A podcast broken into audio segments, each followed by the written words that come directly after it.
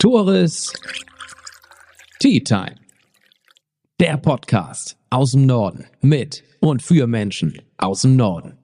Moin, moin und danke fürs Einschalten beim Nordfriesland-Podcast Tores Tea Time. Gesponsert wird diese Episode von René Holling von der Postbank Finanzberatung. Er ist euer Mann für das schnelle Geld. Sei es ein Privatkredit, sei es eine Hausfinanzierung, auch ohne Eigenkapital. Richtig gehört, ihr habt noch gar nicht so viel beiseite gelegt, wollt euch aber trotzdem mal was gönnen, dann ist René Holling genau der richtige Ansprechpartner für euch. Auf eine Tasse Tee mit Henrik Osmers und Lars Blaschke, beide von der Rechtsanwaltskanzlei Osmers. Da muss ich direkt fragen, das heißt ja mal Osmers Rechtsanwaltskanzlei. Das ist auch offiziell richtig. Richtig, das ist der Titel. Also war schon mal falsch. So gesehen ja. ja.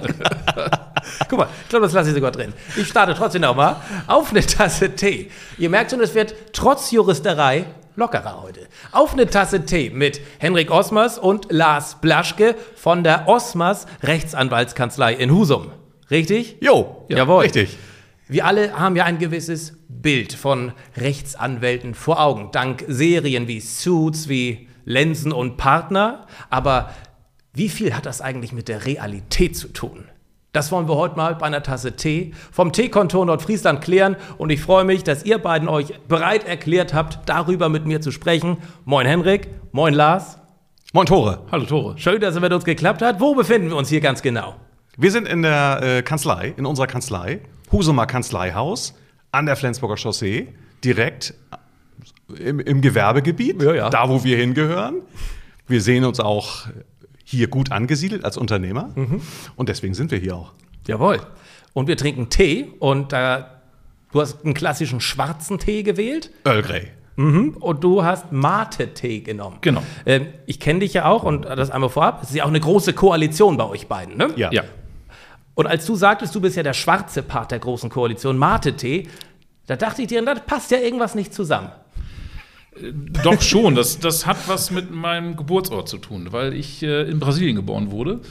Ähm, ah, ja. Und äh, Mate-Tee ein Tee ist, der mir sehr gut schmeckt. Ich mag diese, diese ich, mit schwarzen Tee kann ich nichts anfangen. Das ist einfach so. Ne, macht ja auch nichts. Aber schön, interessant zu hören. Was auch interessant ist, ich duze euch ja ganz frech, ihr beiden duzt euch aber nicht. Nee. Geht nee. das hier so steif zu bei euch? Nee, Nein. das ist nicht steif. Nee. Den das, Eindruck habe ich nämlich auch nicht. Nee. Aber ist, ihr ist kennt nicht. euch seit oh, lange. Sehr lange. Oh, sehr also, lange. Und ihr seht euch ja auch regelmäßig. Nee, also wir kennen uns tatsächlich. Kennengelernt haben wir uns, als ich damals einen Verkehrsunfall hatte. Das war 1996. Da war ich dann damals bei Herrn Osmers, der hat mich dann vertreten und hat den Schaden für mich reguliert und seitdem kennen wir uns. Ja. Ach, cool. Und seit und, und jetzt, ach, das ist aber eine coole Story schon mal.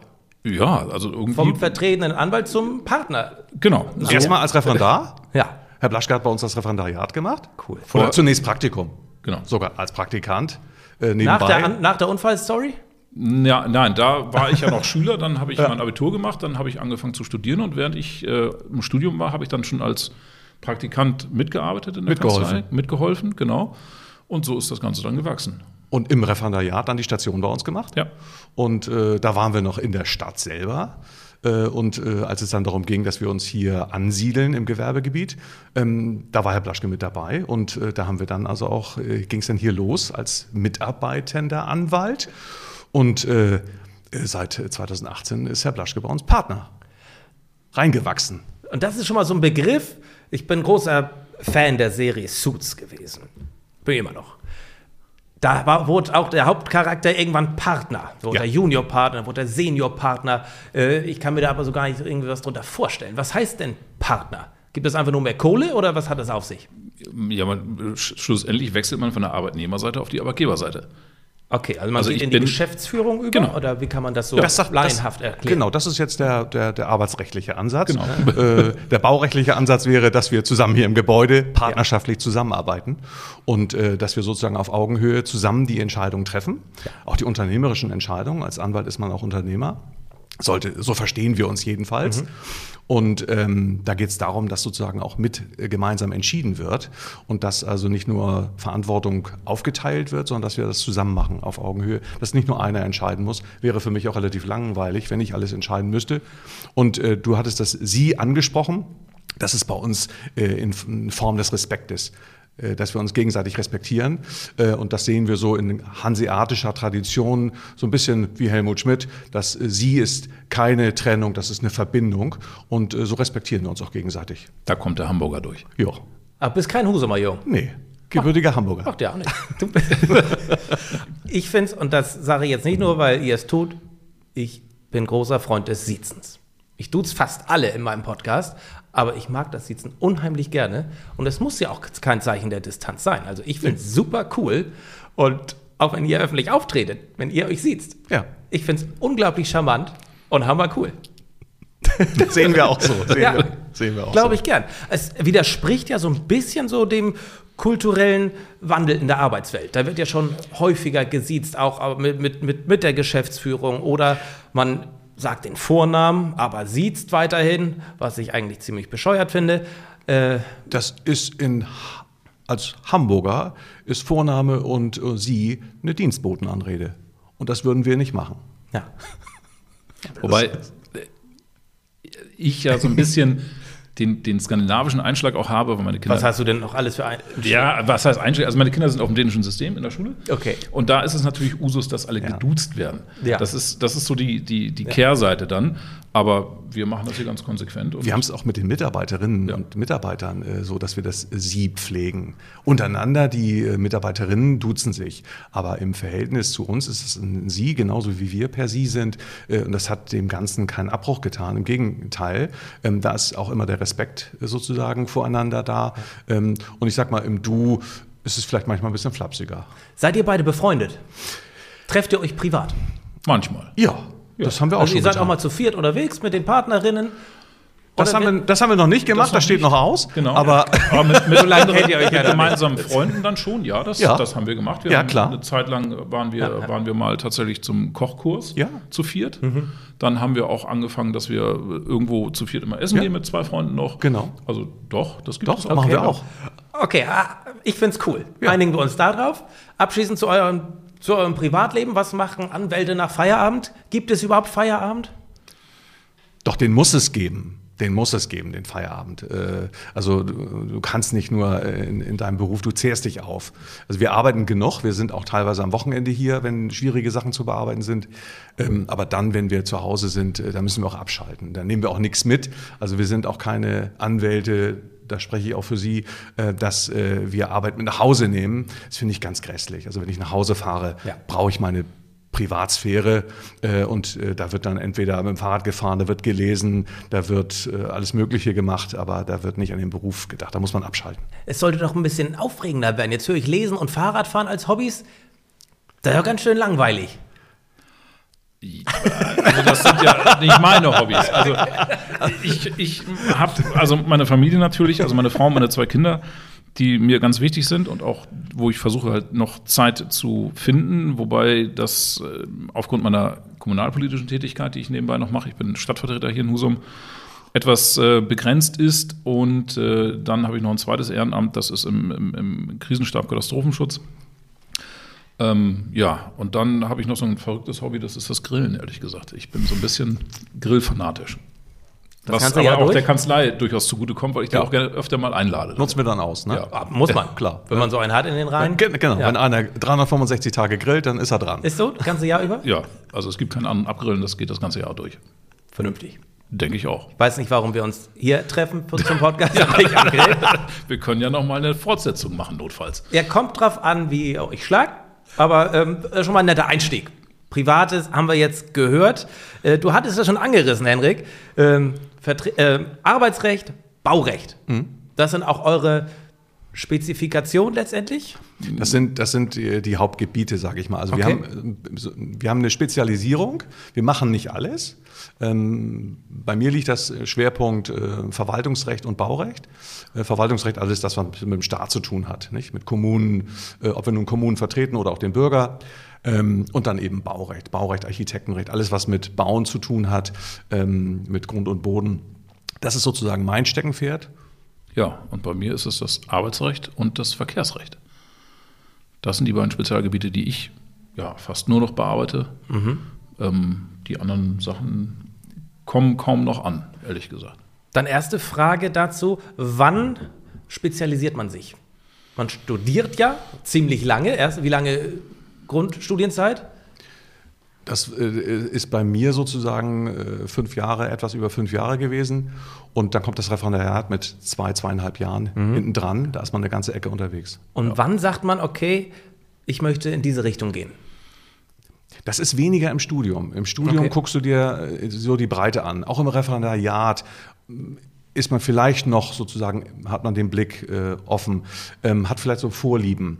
Ähm, man entscheidet sich ja im Prinzip weniger für Fachbereiche, sondern zunächst geht es ja erstmal darum, was werde ich eigentlich. Nicht? Als Volljurist sozusagen mit zwei Staatsexamen in Deutschland kann ich alles werden. Kann ich Jurist in einer Firma werden, kann ich Staatsanwalt werden, kann ich Richter werden, kann ich Anwalt werden. Wir haben alle die gleiche Ausbildung. Wir starten also alle bei Null. Und dann entscheiden wir uns, in welchem Bereich wir tätig werden. Und wenn man sich dann für den Anwaltsberuf entschieden hat, weil man sagt, das ist das, was ich machen möchte, ähm, dann kann man im Anwaltsberuf natürlich auch gucken, äh, wel- welche Fachbereiche äh, liegen einem. Manchmal ist es auch so, dass man so zufällig dazu kommt. Nicht? Dass man sagt, also das ist etwas, was ich häufig bearbeite und dann wächst man in Gebiete hinein. Das ist zum Teil auch so, zum Teil sucht man sich auch Gebiete aus, sagt, da möchte ich tätig werden. Und bei uns hat sich das mehr oder minder natürlich entwickelt. Nicht? Einerseits durch Neigung, andererseits auch dadurch, dass dann auch Fälle kommen und dann ist man sozusagen am Markt äh, sozusagen in dem Gebiet gesettelt. Also man wird Volljurist, könnte theoretisch oder kann theoretisch alles so ein bisschen. Ja, Dann kann man sich eben nochmal spezialisieren und ist dann Experte auf diesem Fachgebiet. Das, das, Ist das die, Ziel zumindest. Die Spezialisierung machen wir Anwälte, indem wir Fachanwaltstitel erwerben. Wir sind beide Fachanwälte. Wir haben in beiden Fachgebieten, die wir bearbeiten, haben wir jeweils einen Fachanwaltstitel. Da gehört eine theoretische Ausbildung dazu, da gehört eine praktische, ein praktischer Nachweis dazu. Wir müssen uns jedes Jahr fortbilden. Das unterscheidet uns auch, sage ich mal, von der Justiz. Die Anwälte haben Fachanwaltstitel. Wir verfügen über sozusagen die Spezialisierung, die wir auch nach außen dokumentieren. Ähm, und äh, in unseren Bereichen sind wir das sozusagen. Ihr sagtet, und das fand ich auch ganz spannend, auch schon in unserem Vorgespräch, das Thema des Richters. Ich hatte immer so das Gefühl, auch bedingt durch viele Serien, die Richter sind immer die Ältesten im Gerichtssaal, weil das sind die, die am weisesten sein müssen, am meisten Erfahrung auch aufbringen müssen. Ich habe gehört, dem ist nicht so. Also die Richter nee. sind ganz häufig deutlich jünger als ihr. Das ist äh, auch dem System sicherlich geschuldet, weil eben wir alle als Volljuristen mit derselben Ausbildung starten. Und wenn man sich dann eben für den Justizdienst bewirbt als Richter und man dann auch genommen wird, dann ist man in der ersten Zeit Proberichter. Das sind mindestens drei Jahre, kann dann, wenn keine Planstellen da sind, auch länger sein. Aber dann ist man praktisch frisch nach dem Referendariat Richter und sitzt dann schlimmstenfalls vor gestandenen Anwälten mit 20, 25, 30 Jahren Berufserfahrung. Das ist dann unser Spruch, äh, sozusagen auch, was wir den Mandanten dann zu versuchen zu vermitteln, dass wir sagen, das größte Prozessrisiko sitzt uns, sitzt uns in Richterrobe gegenüber. Ist so. Das ist manchmal so. Ist aber äh, jetzt nicht bös gemeint. Das, wie kann ein Richter, der gerade anfängt, die Erfahrung von 20 oder 25 Jahren Berufserfahrung mitbringen? Geht kann nicht, er klar. nicht, geht nicht. Aber da helfen dann auch Anwälte und wenn der Richter klug beraten ist, dann hört er auf die erfahrenen Fachanwälte und sagt, das höre ich mir genauer an, gucke ich mir genauer an und äh, werde da nicht besserwisser. Ähm, manchmal hilft es aber auch, wenn sozusagen der Richter noch offen ist, sich keine vorgefestigte Meinung gebildet hat, dass dann die Fachanwälte untereinander dann auch vielleicht Einigungen treffen oder Lösungsmöglichkeiten entwickeln. Es gibt ja deutsche Rechtsanwaltsserien oder Shows auf RTL, Richterin Barbara Salisch und Co. Ja. Hat das was mit Realität zu tun? Ist das, kommt das schon ein bisschen näher ran als amerikanische Serien beispielsweise? Man muss natürlich auch unterscheiden, amerikanisches Rechtssystem und deutsches, auf das ich gleich nochmal eingehen möchte. Aber kann man sich so so einen Prozess ungefähr vorstellen, wie es bei RTL gezeigt wird? Nein. Nein. Weil, also erstens werden da in der Regel Strafprozesse gezeigt, also der, der normale Zivilprozess. Oder Familienrecht, ne? Vielleicht Ja, noch. gerade das noch. meiste in Strafe. Aber ja. das meiste waren Strafsachen, die, da, die da immer liefen. Ich glaube, die Serien gibt es ja, glaube ich, tatsächlich auch gar nicht ich mehr. glaube, sie ist wieder da. ja, sie ist wieder da. Die Salisch ist, glaube ich, wieder da. Ist, okay. Er hat ein Comeback gefeiert. Gut, aber das liegt vielleicht daran, dass wir zu der Zeit arbeiten, wenn die ausgestrahlt wird. ähm, so dass wir da vielleicht keine gesicherten Erkenntnisse mehr darüber haben. Ähm, aber es läuft, es läuft, glaube ich, tatsächlich ganz anders. Also es ist, viele Mandanten haben richtigerweise natürlich Respekt vor, vor dem Gericht. Das ist auch richtig so. Die sind auch nervös. Das ist auch richtig so. Aber es ist meines Erachtens lange nicht also nicht so steif, wie man es im Fernsehen darstellt, ist meine Empfindung. Also es ist eigentlich eher äh, ein Fachgespräch, was da geführt wird, bestenfalls, und äh, versucht wird, eben eine Lösung des Falles zu finden. Ich glaube, die Fernsehserien sind äh, natürlich äh, darauf ausgerichtet, eine gewisse ähm, Aufmerksamkeit zu erzeugen. Ich muss irgendwie was Besonderes machen. Ähm, nicht nur vom Inhalt, sondern äh, da muss auch der Zeuge oder auch der Anwalt irgendwie in gewisser Art und Weise ähm, ähm, hervorstechen. Und das ist manchmal übertrieben. Das ist einfach künstlich übertrieben und das ist in der Realität anders. Häufig sind es äh, sachliche äh, Gespräche, da gibt es manchmal auch Emotionen, geht es auch mal, sage ich mal, hoch her. Ähm, es hat aber eine ganz andere Dynamik, als im Fernsehen gezeigt wird. Ähm, das könnte man so gar nicht äh, verwerten, sage ich mal. Ähm, und äh, Zivilprozesse sind häufig unspektakulär. Ja. Die sind dann eher langweilig für ich wollte gerade sagen, langweilig kann man wahrscheinlich dazu sagen. Ja, für, den, für den Außenstehenden. Genau. Ja, für alle Beteiligten. Parteien sicherlich nicht. Hochgradig spannend. Ja. Aufregend. Ja. Anstrengend teilweise. Man sieht dann ja auch in diesen Filmen, Serien das Verhältnis zwischen Anwalt und Mandant. Das ist mal sehr persönlich, mal sehr äh, angespannt. Wie sieht das in der Realität aus? Das klassische Mandanten-Anwaltsverhältnis. Von bis sicherlich, aber grundsätzlich, wie kommt der Mandant auf euch zu, wie und so weiter. Es gibt äh, natürlich äh, die unterschiedlichsten Wege, wie Mandanten herfinden. Nicht? Äh, der, der, der klassische Weg ist eigentlich der über die Empfehlung. Und das ist sozusagen auch der häufigste Weg. Ja, die äh, anderen, sage ich mal, äh, Möglichkeiten, dort Werbung zu machen, sind doch eher eingeschränkt. Und wenn wir die Mandanten fragen, das tun wir eigentlich bei jedem neuen Mandat, wie sie zu uns gekommen sind, dann hören wir ganz, ganz überwiegend. Das sind Empfehlungen, äh, die ausgesprochen werden. Und ähm, so kommen die Mandanten zu uns. Ganz kurz daran habe ich es richtig in Erinnerung. 1000 neue Fälle pro Jahr hier bei euch? Sind es? Ja.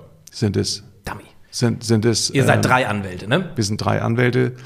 Und äh, wenn man sich überlegt, wenn du dir überlegst, so ein Fall dauert vielleicht doch zwei Jahre, vielleicht auch mal drei Jahre, die hängen dann sozusagen hinterher, die dann mitbearbeitet werden, dann sind das rund drei, dreieinhalbtausend Fälle, die durchaus laufend, als laufend und nicht abgeschlossen äh, betrachtet werden. Das ist eine ganze Menge.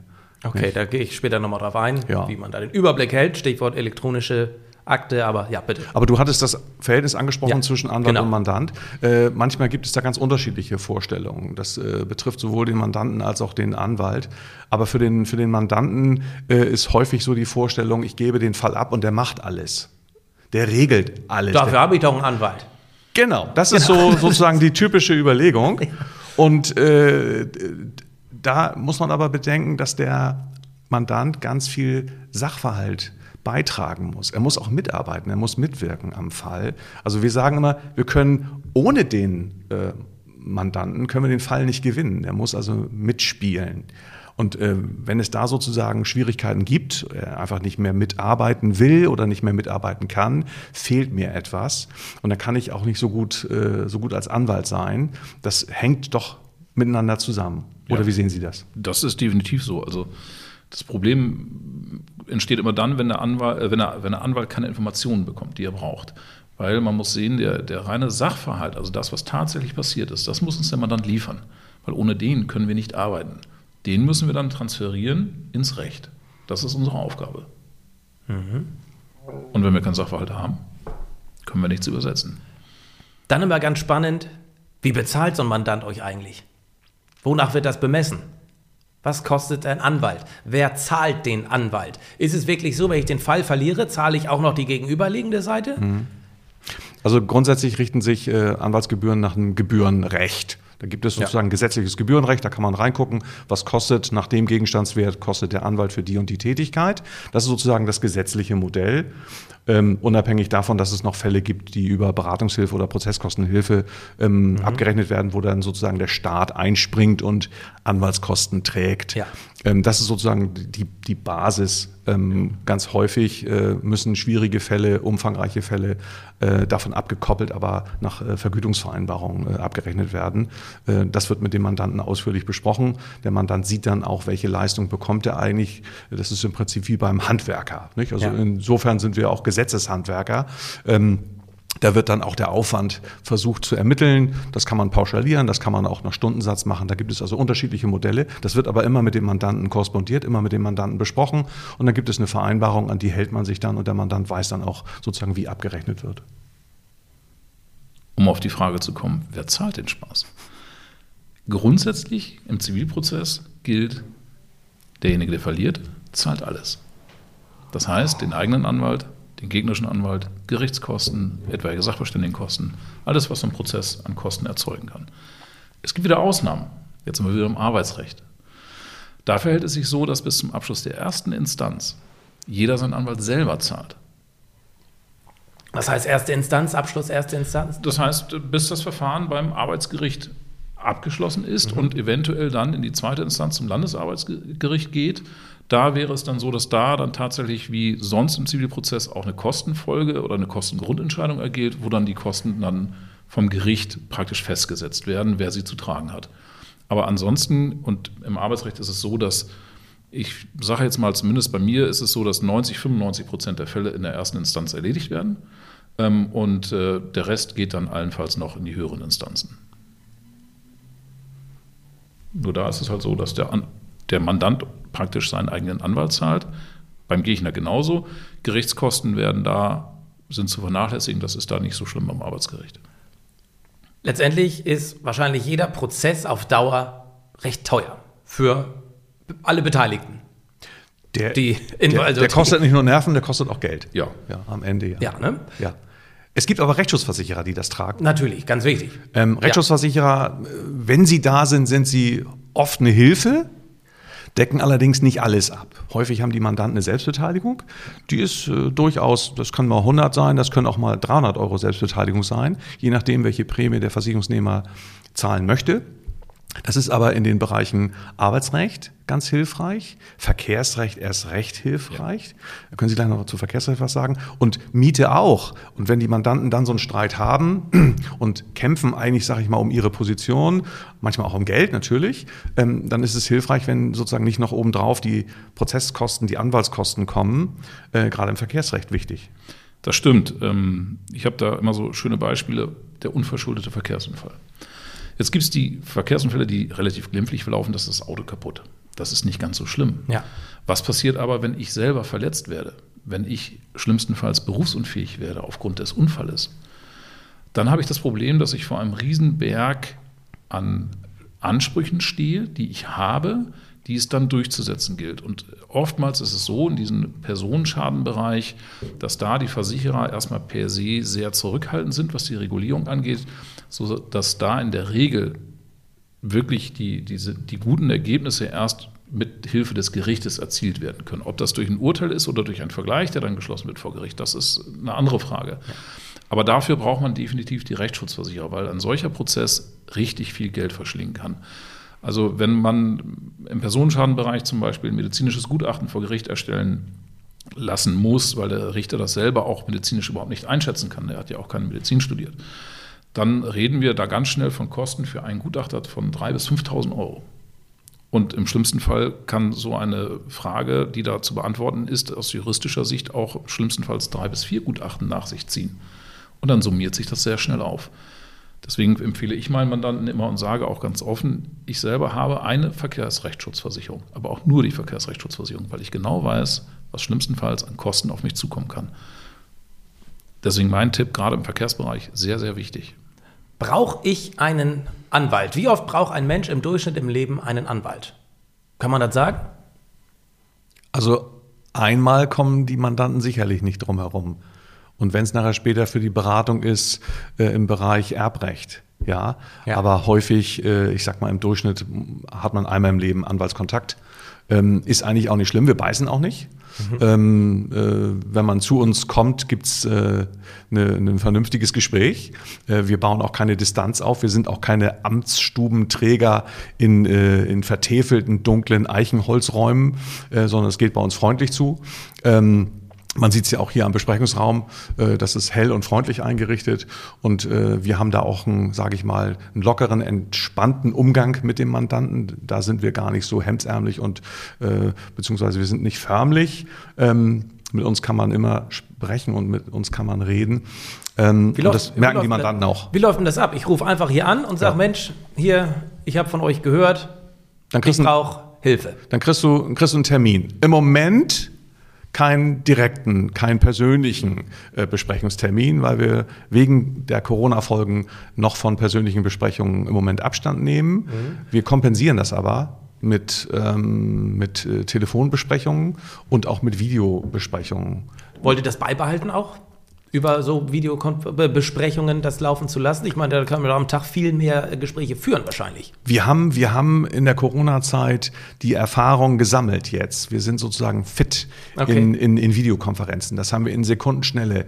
Die Mandanten haben ganz häufig einen PC, einen Laptop. Das lässt sich Datenschutzgrundverordnung konform, lässt sich das sofort herstellen. Ja. Das heißt, wir haben eine Verbindung, wir sehen uns. Man kann uns auch was in das, äh, sozusagen in, das, äh, in die Kamera halten. Ähm, wir übermitteln per E-Mail. Wir haben, das hängt auch damit zusammen, wir haben gar keine Papierakte mehr. Wir haben also seit 2016 führen wir gar keine Papierakten mehr. Das wird alles elektronisch abgewickelt. Und wir haben die Erfahrung gemacht, dass die Mandanten äh, das ganz, ganz positiv aufgenommen haben. Äh, E-Mails werden hin und her geschickt, Informationen werden ausgetauscht, ich kann es abspeichern, ich habe es sofort parat. Und äh, die alte, gute Papierakte hat wirklich ausgedehnt. Die gibt's. Also wer damit noch rumläuft, der, die tun mir eigentlich ein bisschen leid. Ist das noch so? Habt ihr Ja. das manchmal bei Gericht? Ihr Es- habt euer Notebook dabei und die Ja. gegenüberliegende Partei den dicken Es- Leitsordner? Es- Moment mal, warte. Es gibt die Papierfraktion noch. Also, wobei ich hatte gestern bei einem Termin in Nibel tatsächlich einen Kollegen sitzen, der hatte sowohl Papier und Laptop dabei. Da frage ich mich dann auch, ob das noch Das sind sinnvoll doppelt. Das ist dann ineffektiv. Wir versuchen es schlank und schnell zu machen. Die Mandanten lieben das. Ähm, auch gerade so, wenn wir unternehmerische Mandanten haben, äh, die äh, wollen das nicht in Papierform haben, die speichern sich das ab. Und das sind Erfahrungen aus der Corona-Zeit, die wir gerne mitnehmen und die wollen wir auch weiter beibehalten. Hängt zum Beispiel auch damit zusammen, dass Fortbildungen in der Corona-Zeit äh, ja nicht möglich waren. Die gingen nur online. Und ähm, ich muss ganz ehrlich sagen, ich spreche das mal für mich. Ich liebe Online-Fortbildungen, weil ich mich einklicken kann. Ich kann es sehen. Du musst nicht nach hinten so und so fliegen oder fahren oder Nee. was auch immer. Einen Tag, zwei, drei Tage weg. Schrecklich. Geht viel zu viel Zeit bei drauf. Teils. Also äh, man muss es relativieren, weil natürlich das Netzwerken bei solchen Präsenzveranstaltungen Ja, auch dazu gehört. Natürlich. Ähm, was natürlich bei einer Online-Fortbildung schlicht nicht da ist. Da kann ich vielleicht zwei, drei Sätze mit einem bekannten Online Kollegen, den kann ich man da schlecht sehe. einheben. Ja, Ja. so kann man es auch ausdrücken. Ja. Oder einen Tee trinken. Oder ein Es sieht, auch, Tee. sieht auch blöd aus, wenn man sich zuschaltet und dann äh, in den Bildschirm prostet. Geht auch alles. So war unsere Weihnachtsfeier 2020. Also geht alles. Wenn man denn hier anruft, ist es denn so wie beim Arzt, dass man monatelang teilweise warten muss, bis man einen Termin bekommt? Oder ist es wirklich so, jo, Anwälte haben noch Kapazität, Mandanten aufzunehmen? Ich meine, da könnt ihr nicht für, die, äh, für generell sprechen, aber bei euch in dem Fall geht noch. Kommt ein bisschen drauf an. Im Verkehrsrecht ist das immer so, dass der verunfallte Mandant am Tag oder am Folgetag einen Termin bekommt. Der muss sofort rangenommen werden. Der muss verarztet werden. Der muss sein Problem loswerden. Der braucht schnelle Hilfe, weil es Ja. gerade die sind in der Regel mit der Situation, das ist ja keine alltägliche Situation. Und da, da geht es darum, dass sie schnell jemanden haben, der ihnen fachlichen Rat geben kann, in der Regel auch beruhigen kann, weil das ist das größte Problem meistens bei den, bei den Verkehrsunfällen, dass die Leute einfach mit der Situation überfordert sind. Ähm, Und im Arbeitsrecht haben wir halt das Problem, dass wir sehr scharfe Fristen haben. Also wenn da zum Beispiel einem, einem Mitarbeiter gekündigt wurde, dann hat er nur drei Wochen Zeit, eine Klage einzureichen. Wenn die drei Wochen vorbei sind, dann war es das. Da ist die Rechtsprechung auch des Bundesarbeitsgerichtes sehr rigoros. Ähm, da dann wieder in diese, in diese Kündigungsschutzklagfrist reinzukommen, ist fast unmöglich, sage ich mal. Also es geht sicherlich, aber da sind die Arbeitsgerichte sehr, sehr strikt. Weshalb ich das auch anspreche. Nachwuchs, Fachkräfte, Mangel möglicherweise. Wie sieht es aus in eurem Berufsfeld? Man hört es ja aus allen Bereichen. Wie sieht es denn in der Juristerei aus? Man hört ja eigentlich von vielen Menschen ja, sie studieren. Studieren, gehen nicht ins Handwerk, gehen nachher nicht in eine Lehre, sondern studieren und viele natürlich auch Jura. Ist das ein Eindruck? Ist der täuschte Eindruck? Wie sieht es da bei euch in der Branche aus? Die Justiz hat äh, Fachkräftemangel. Das betrifft sowohl äh, die Gerichte, das betrifft die Anwaltschaft.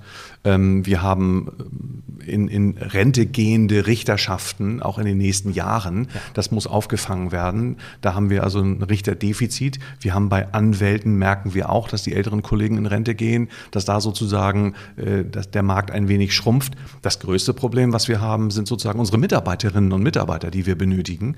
Äh, da fehlt sozusagen in der Tat äh, die, äh, die Ausbildung.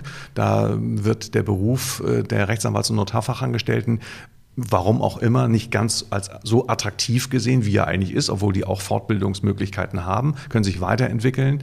Ähm, und äh, da sucht die Anwaltschaft natürlich auch Fachkräfte. Das ist, ist im Moment so, ähm, führt dazu, dass man sich ein bisschen neu organisieren muss manchmal.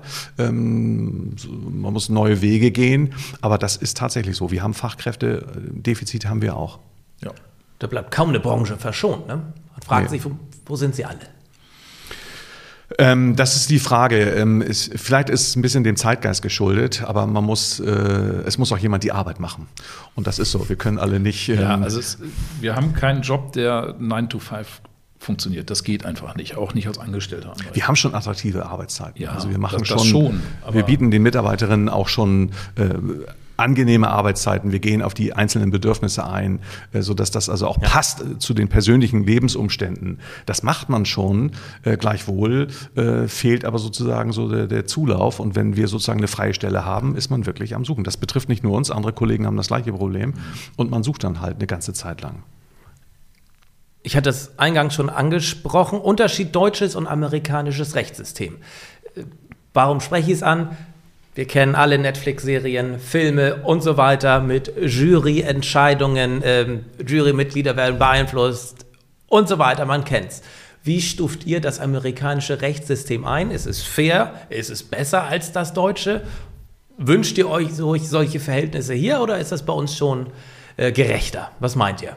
Also amerikanische Verhältnisse, äh, da spreche ich jetzt mal für mich, kann ich mir überhaupt nicht äh, wünschen und auch nicht vorstellen. Ich finde es ganz grässlich. Kannst also du es einmal erklären oder ja. könnt ihr mir erklären, wie es da abläuft mit dieser Jury? Also wenn ich, wenn ich eine, eine Jury habe aus Nicht-Juristen, die einen Fall entscheiden müssen. Leben und Tod so Aus, ja, aus dem also Bauch wortwörtlich heraus. Ja, ja, wortwörtlich. teilweise. Aus dem Bauch heraus. Ja. Äh, natürlich aufgrund der Eindrücke, die sie im Rahmen des Prozesses gewonnen haben. Aber es sind keine Juristen, die das entscheiden. Da bin ich froh darüber, dass wir in Deutschland Juristen sitzen haben, Fachleute sitzen haben, die am Ende sozusagen die Entscheidung treffen, auch wenn bei Gerichten teilweise auch nicht Richter sozusagen oder ehrenamtliche Richter, nicht Berufsrichter mitwirken. Am Ende findet die Entscheidung auf einer Basis statt, die sozusagen regelbasiert ist und nicht einzelfallbasiert ist. Das ist so der wesentliche Unterschied eigentlich. Ähm, und ich kann sozusagen einen Prozess, einen Prozessausgang, sage ich mal, in unserem Rechtssystem in gewisser Weise vorhersehen, auch wenn es immer wieder Unwägbarkeiten gibt. Aber das ist einigermaßen kalkulierbar. Und das kann man dem Mandanten dann auch in der Einschätzung sagen. Wo läuft der Fall eigentlich hin? Wo stehen wir eigentlich? Das ist in Amerika vielleicht anders. Denke ich auch. Also da ist es sehr davon abhängig, wie die Jury entscheidet. Der Richter leitet ja, glaube ich, nur den Prozess, hat aber so. Also in Deutschland hat er eine ganz andere Funktion, ne? ja, ganz definitiv. andere Verantwortung. Ja, er entscheidet ja. das. Und, äh, seid ihr froh, dass ihr keine Richter seid, dass ihr nicht die Entscheidung treffen müsst? Sagen wir mal so, der Richter ähm, ähm, er entscheidet relativ einsam. Er wird eigentlich nicht so richtig äh, gelobt. Wenn wir einen Fall gewinnen, werden wir gelobt. Wie ist die Quote bei euch? Kann man so sagen? Kann man schlecht sagen. Ähm, aber äh, sagen wir mal, die überwiegenden Fälle, die wir vor Gericht bringen, die gewinnen wir auch. Liegt es daran, dass ihr Fachanwälte seid und der Gegenüber oft nicht? Auch. Doch. Kann eine Rolle mitspielen. Kann, ja. Ja, also wir sehen ja im Prinzip in der gerichtlichen Praxis äh, sind wir sehr stark tätig. Da sieht man schon, äh, sage ich mal, wo auf der Gegenseite Fehler gemacht werden, wo Defizite sind, äh, die dann vielleicht auch den Ausschlag bringen können. Ja. Was ist denn dein, euer prominentester Fall, der gewonnen und der verloren wurde? Und wir sprechen auch dann noch über Fälle, über laufende Verfahren quasi. Da dürft ihr natürlich nicht viel zu sagen, aber schon mal als Teaser. Du begleitest ja auch das Verfahren rund um das Ja. Dockhook Hotel. Ja. Das läuft noch, sprechen wir Ja. gleich drüber. Bekannteste verlorene bzw. gewonnene Fälle. Also vielleicht bekanntester verlorener Fall ist auch durch die Presse gegangen, der Violer Kreisel. Der, der Kreis Der soll, in Fiöl. in Viöl, der sollte weg. Ne? Ich, die gesamte ich bin gerade in Fiöl und ich komme ja, von dem Einkaufszentrum darunter. Nee, davor schon, ne? Der, sollte weg? Ja, ja, der, der auf der Flensburg. B5 liegt, der Kreisel, der B200. sozusagen in Viöl, nee, schon B200, Ja, ja. der da liegt. Ja. Und äh, der sollte weg. Warum? Ein Anleger hat sich äh, gestört und hat gesagt, äh, ich habe euch zwar ein Grundstück verkauft, aber ich will das wieder haben und da muss der Kreisel weg. Okay, und der ist dann zu euch Genau. und gesagt, Mensch, ich brauche Hilfe. So, das okay. haben wir dann auch angefangen, durchgesetzt Ja. und Klage erhoben und das Gericht hat das dann anders beurteilt. Das ist so, Mhm. so ein Fall, wo man dann sagt, okay, das, da ist uns das Gericht am Ende nicht gefolgt Mhm. und dann kann man so einen Prozess auch nicht gewinnen an der Stelle. Und kannst du das abhaken? Kannst du damit leben, sag ich mal, also mit einem verlor generell mit einem verlorenen Fall, weil du trittst ja für was ganz anderes rechtlich ein. Kannst du es nachvollziehen, dass manche Ja. Fälle verloren gegangen Wenn- werden, oder steht ihr hundertprozentig hinter eurem Mandanten hinter dem Fall? Also wir stehen hier hundertprozentig hinter unserem Mandanten, aber ich kann den, den, die Entscheidung akzeptieren, wenn sie richtig oder wenn sie sauber begründet ist. Darum geht's eigentlich. Wenn sie, wenn sie juristisch nachvollziehbar Ja. begründet ist. Ja. Genau. Erzählt ihr das euren Mandanten auch? Das Ist wird es mit dem besprochen. nachvollziehbar? Ja. Ja, natürlich. Das, das- wird besprochen und dann kann er das Ergebnis auch verstehen. Ja. Also es geht nicht darum, dass ich immer nur gewinne, Ja. sondern ich muss äh, erklären. Und wenn das äh, vernünftig begründet ist, nachvollziehbar begründet ist, auch richtig begründet ist oder vertretbar begründet ist, dann kann auch der Mandant sozusagen verstehen, warum ist der Fall so und so entschieden worden. Also das war ein, pro, ein prominenter Fall, wo wir nicht gewonnen haben. Wir hätten gerne gewonnen, Klar. aber so, den prominenten Fall, den wir aber gewonnen haben, südlich äh, von Husum großes Landschaftsschutzgebiet ausgewiesen worden. Äh, 15.000 Hektar Fläche, Landschaftsschutzgebiet. Und da wurde alles Mögliche, was sozusagen stehen kann in der, in der Natur, Windkraftanlagen, kleine Windkraftanlagen, wurde kategorisch ausgeschlossen. Und das Gericht hat in Schleswig gesagt, dieser die Landschaftsschutzplan, der ist rechtswidrig, der ist nichtig und er ist aufgehoben worden. Das war schon ein gewisser Erfolg. Davon waren 15.000 Hektar betroffen. Äh, Und äh, das war schon ganz schön für uns, dass wir den gewonnen haben. Das glaube ich. Ja. Wie sieht es bei dir am Arbeits- und Verkehrsrecht aus? Ich meine, du darfst da natürlich nicht viel sagen. Ja, das- äh, das ist der Unterschied. Das sind eher so die Rechtsgebiete, wo es nicht so prominente Fälle gibt. Also es gibt sicherlich auch gerade für die Mandanten wichtige Fälle, auch ähm, äh, die, die natürlich äh, teilweise auch die Existenz betreffen. Also gerade wenn man, wenn man schwere Unfallfolgen erlitten hat, da kann eine ganze Menge dranhängen. Und dann sind diese Fälle natürlich für den Mandanten sehr wichtig, aber sie sind halt nicht pressewirksam oder ähnliches. Das, das hat man in meinen Bereichen weniger ähm, dass man da solche, solche großen Presseartikel dann nachher hat, wo die Presse auch Interesse daran zeigt.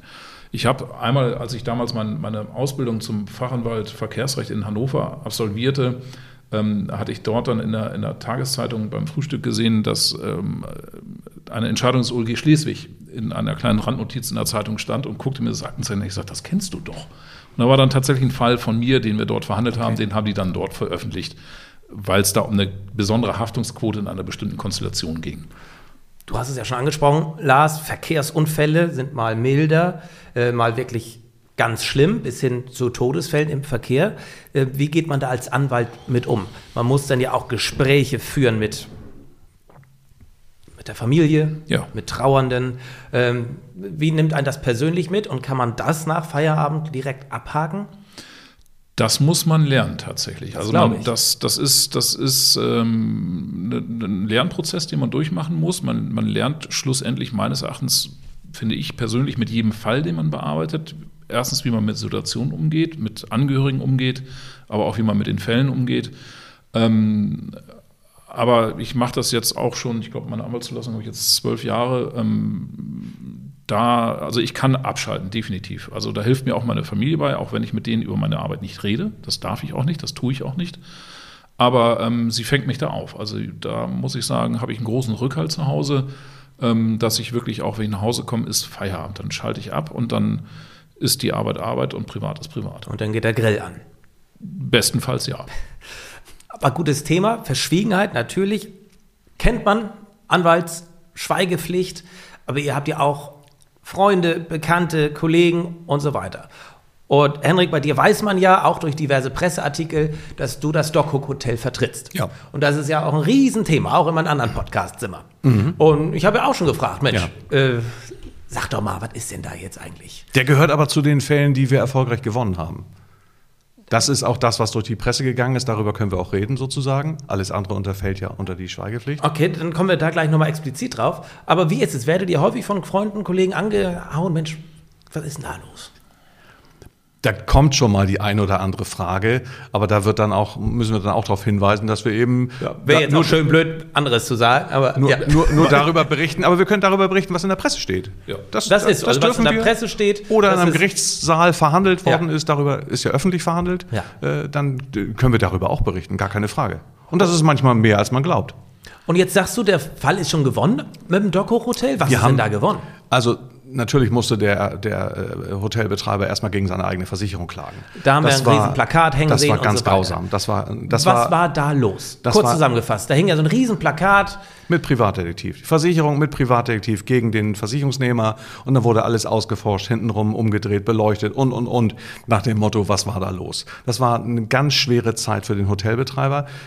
Also Ihm haben wir, wurde vorgeworfen, teilweise sogar. also ja, mehr oder minder unterstellt, ja, und äh, Ja. Das, dem war nicht so, Gott sei Dank.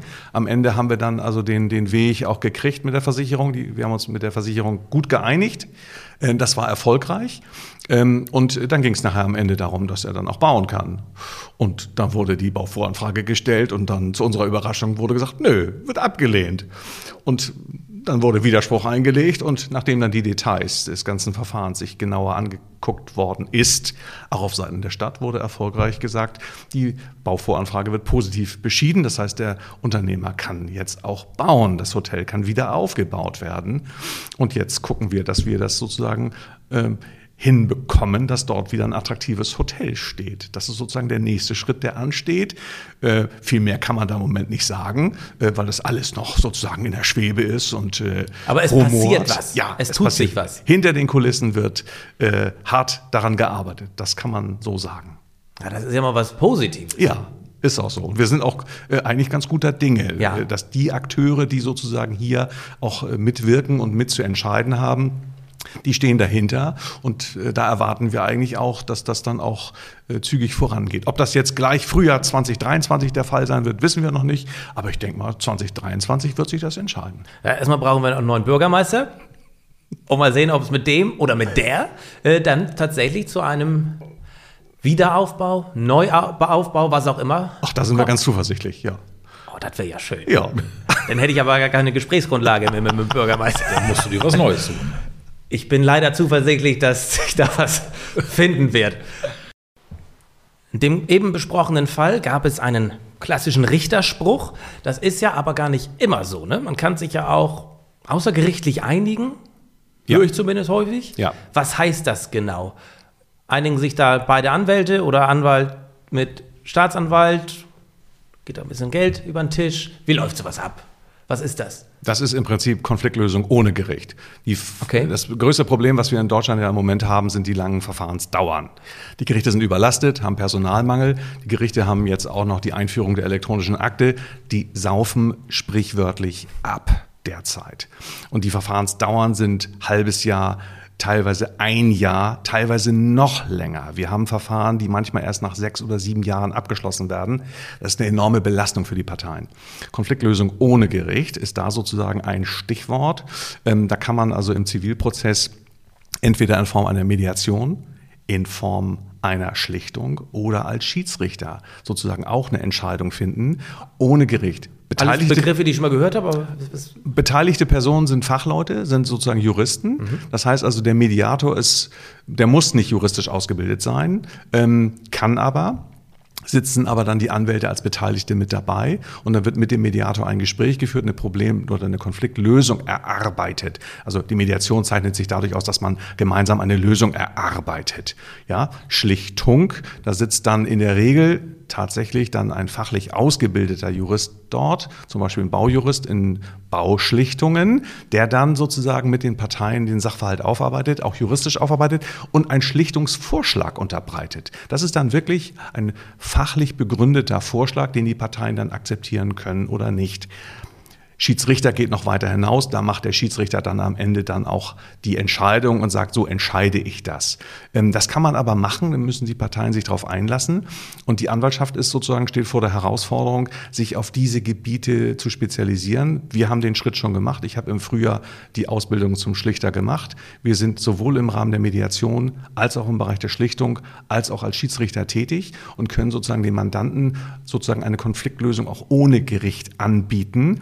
Das das setzt aber so ein bisschen voraus, dass es am Markt noch stärker etabliert wird. Das ist so ein bisschen Neuland noch. Viele möchten noch gerne die Entscheidung des Gerichts. Es äh, dauert dann aber lange. Es gibt auch den Weg also ohne Gericht. Okay. Den gibt's. Gut zu wissen. Also das könnte so, ich meine, wird von heute auf morgen nicht besser werden mit dem Personalmangel, Fachkräftemangel. Nee. Also das kann ein Weg sein, auch um Verfahren zu kürzen, schneller zu einem zu einer Entscheidung guten, zu kommen. Zu einer guten Lösung für den Mandanten, ja. interessengerecht. Das ja. muss nicht immer 100% Gewinn sein. Manchmal mhm. ist auch 70% Gewinn Achso, ausreichend. ist nicht schwarz-weiß, sondern Nö. man kann Nö. auch sagen, okay, Nö, gibt's man einigt man sich. Genau. Und häufig okay. ist der Rechtsfrieden für die Mandanten ja. viel erholsamer, wirklich nach einer gewissen Zeit zu wissen, ist es abgeschlossen. Ja. Ich habe zwar nicht alles bekommen, aber ich habe das bekommen, womit ich zufrieden sein kann und ich kann es abhaken. Einen grünen Haken hintermachen ist für viele Mandanten doch wichtig. Ne? Ja. Warum seid ihr eigentlich Richter, äh, Richter, sage ich schon. Warum seid ihr eigentlich nicht Richter geworden und warum seid ihr Anwälte geworden? Ja. War jetzt ein Versprecher. Warum seid ihr Anwalt geworden? Warum habt ihr damals das Jurastudium in Betracht gezogen? Muss man ja auch Bock drauf haben. Ist ja nicht so, das macht man denn nicht nebenbei. Nee. Gibt. Äh, bei ja, mir war es. Frage. Das ist eine echt gute Frage. Also ich, ich äh, habe mich äh, mit der Frage beschäftigt, was willst du tatsächlich studieren? Und ähm, da fiel die Wahl schlicht auf Jura. Und da das hat mir gefallen und ich bin, ja, äh, sitze jetzt hier als Partner schlussendlich. Also, Alles richtig gemacht. So, so gesehen ja, aber es gab jetzt keinen kein, kein Moment in meinem Leben, wo ich gesagt habe, deswegen studiere ich jetzt Jura. Also das hatte ich bei mir nicht. Und doch, es gibt so eine Initialzündung bei mir, dass ich sage, anderen Menschen helfen. Das ist so banal, aber das ist ein ganz tragendes Motiv sozusagen, äh, sozusagen in einen Beruf zu gehen, wo ich anderen Menschen helfen kann in ihrer Situation ähm, die haben alle Nöte. Die haben unglaubliche Probleme, die stehen vor dem Berg, ähm, den sie nicht bewältigen können. Und wenn ich da mithelfen kann, wenn ich da sagen kann, okay, wir schaffen nicht alles, aber wir schaffen doch eine Menge. Das ist eine Motivation äh, und die hat mich sozusagen dazu getrieben, in den Anwaltsbereich hineinzugehen, zu sagen, da kann ich am effektivsten für die Interessen äh, sozusagen meines Mandanten sozusagen was machen und habe auch da relativ schnell Erfolge. Und das ist ja auch das Schöne bei euch, ihr könnt euch ja mehr oder weniger die Mandanten aussuchen. Ihr könnt ja zumindest sagen, nee, möchte ich nicht. Wir können auch mal sagen, das machen wir nicht. Den ne? wollen wir nicht. Da gibt es auch, gibt's auch, ist, äh, ist selten, aber es gibt auch Grenzfälle, wo man sagt, also ich, das passt nicht. Es muss auch passen. Also Anwalt und Mandant, so schließt sich ein bisschen der Kreis, die müssen auch zusammenpassen. Was natürlich auch nicht immer der Fall ist. Nö. Wir sind nur alles Menschen, ne? Genau. Also das ist ein schönes Schlusswort. Da möchte ich gar nicht mehr zu sagen. Dann meine letzte Frage, ihr beiden. Ich wollte nämlich schon immer mal eine Tasse Tee mit euch beiden trinken. Mit wem würdet ihr denn gerne mal eine trinken, wenn ihr könntet? Also ich würde tatsächlich mit Klaus Ruhe-Matzen, unserem aktuellen neuen Wirtschaftsminister von Schleswig-Holstein, eine Tasse Tee trinken. Einfach, Nur aus optischen Gründen? Äh, unter anderem aus optischen Gründen. Ich hatte da eine Erfahrung auf den Husumer Hafentagen. Da hat mich ein, eine mir unbekannte Person angesprochen und fragte mich tatsächlich, ob ich der neue Wirtschaftsminister sei wo ich einfach unten im, ich sag mal, im Publikum oder in der, in der Feiermasse stand zur Eröffnungsrede des äh, Bürgervorstehers. Ähm, das war für mich ein Bürgermeisters sehr, oder Bürgervorstehers? Noch nicht Bürgermeister, oder? Äh, wir werden sehen. Die Wahl ist im Mai. Aber es ist ja ein offenes Geheimnis, dass ich ja, sicherlich äh, den aktuellen Bürgervorsteher unterstützen werde, da wir ja in derselben Partei sind. Ja. Ähm, und es war ja auch neulich ein kleiner Zeitungsartikel mit uns beiden abgebildet äh, zu sehen. Ähm, also würde mich freuen, wenn das klappt, aber wir ja. werden sehen, wie die Bevölkerung in Husum das sieht und abstimmen wird. An Herrn Matzen bin ich auch dran für meine Tea Time. Bin mir sicher, das klappt noch und werde ich ihm mal ein Bild von dir zeigen. Gerne. Also ich hatte meiner Tochter dann ein Bild von, ja. von Herrn Matzen geschickt ähm, und die hatte dann zu meiner Frau nur gesagt, das ist ja Papa. Wow. Okay. Mhm. Gut. Mit meinem Gesprächspartner, den ich mir wünschen würde, mit dem könnten wir kein Gespräch mehr führen. Er ist vor einigen Jahren verstorben, Roger Willemsen. Wir kennen ihn als äh, Autor, als äh, wunderbaren ähm, Journalisten, als Moderator. ist einfach so, der würde mich von der Person her interessieren, äh, auch von seinem Intellekt. Ähm, ist unglaublich, äh, wenn man so äh, Gespräche nochmal sich anguckt mit ihm, äh, Sendungen, die er moderiert hat, ist einfach äh, zu früh von uns gegangen. Und mit dem hätte ich ganz gerne mal ein Gespräch geführt über ganz unterschiedliche Themen. Egal was, aber einfach nur mit diesem Menschen einmal zu sprechen und äh, ganz toll. Das ist eigentlich das, was ich mir wünschen würde, aber geht leider nicht mehr. Nee, das geht nee. tatsächlich leider nee. nicht mehr. Aber ich sage vielen Dank, dass ich mit euch beiden eine Tasse Tee trinken durfte und mal so einen kleinen Einblick bekommen habe. Ja, was macht ein Anwalt eigentlich so den ganzen Tag? Und inwiefern hat das nichts mit Suits und Lenzen und Partner und Richterin Barbara Salesch zu tun? Also vielen Dank euch zwei in die Einblicke. Und das war Tores Tea Time in der, Rech, in der Osmers Rechtsanwaltskanzlei mit Henrik Osmers und Lars Plaschke. Vielen Dank. Dankeschön. Danke auch.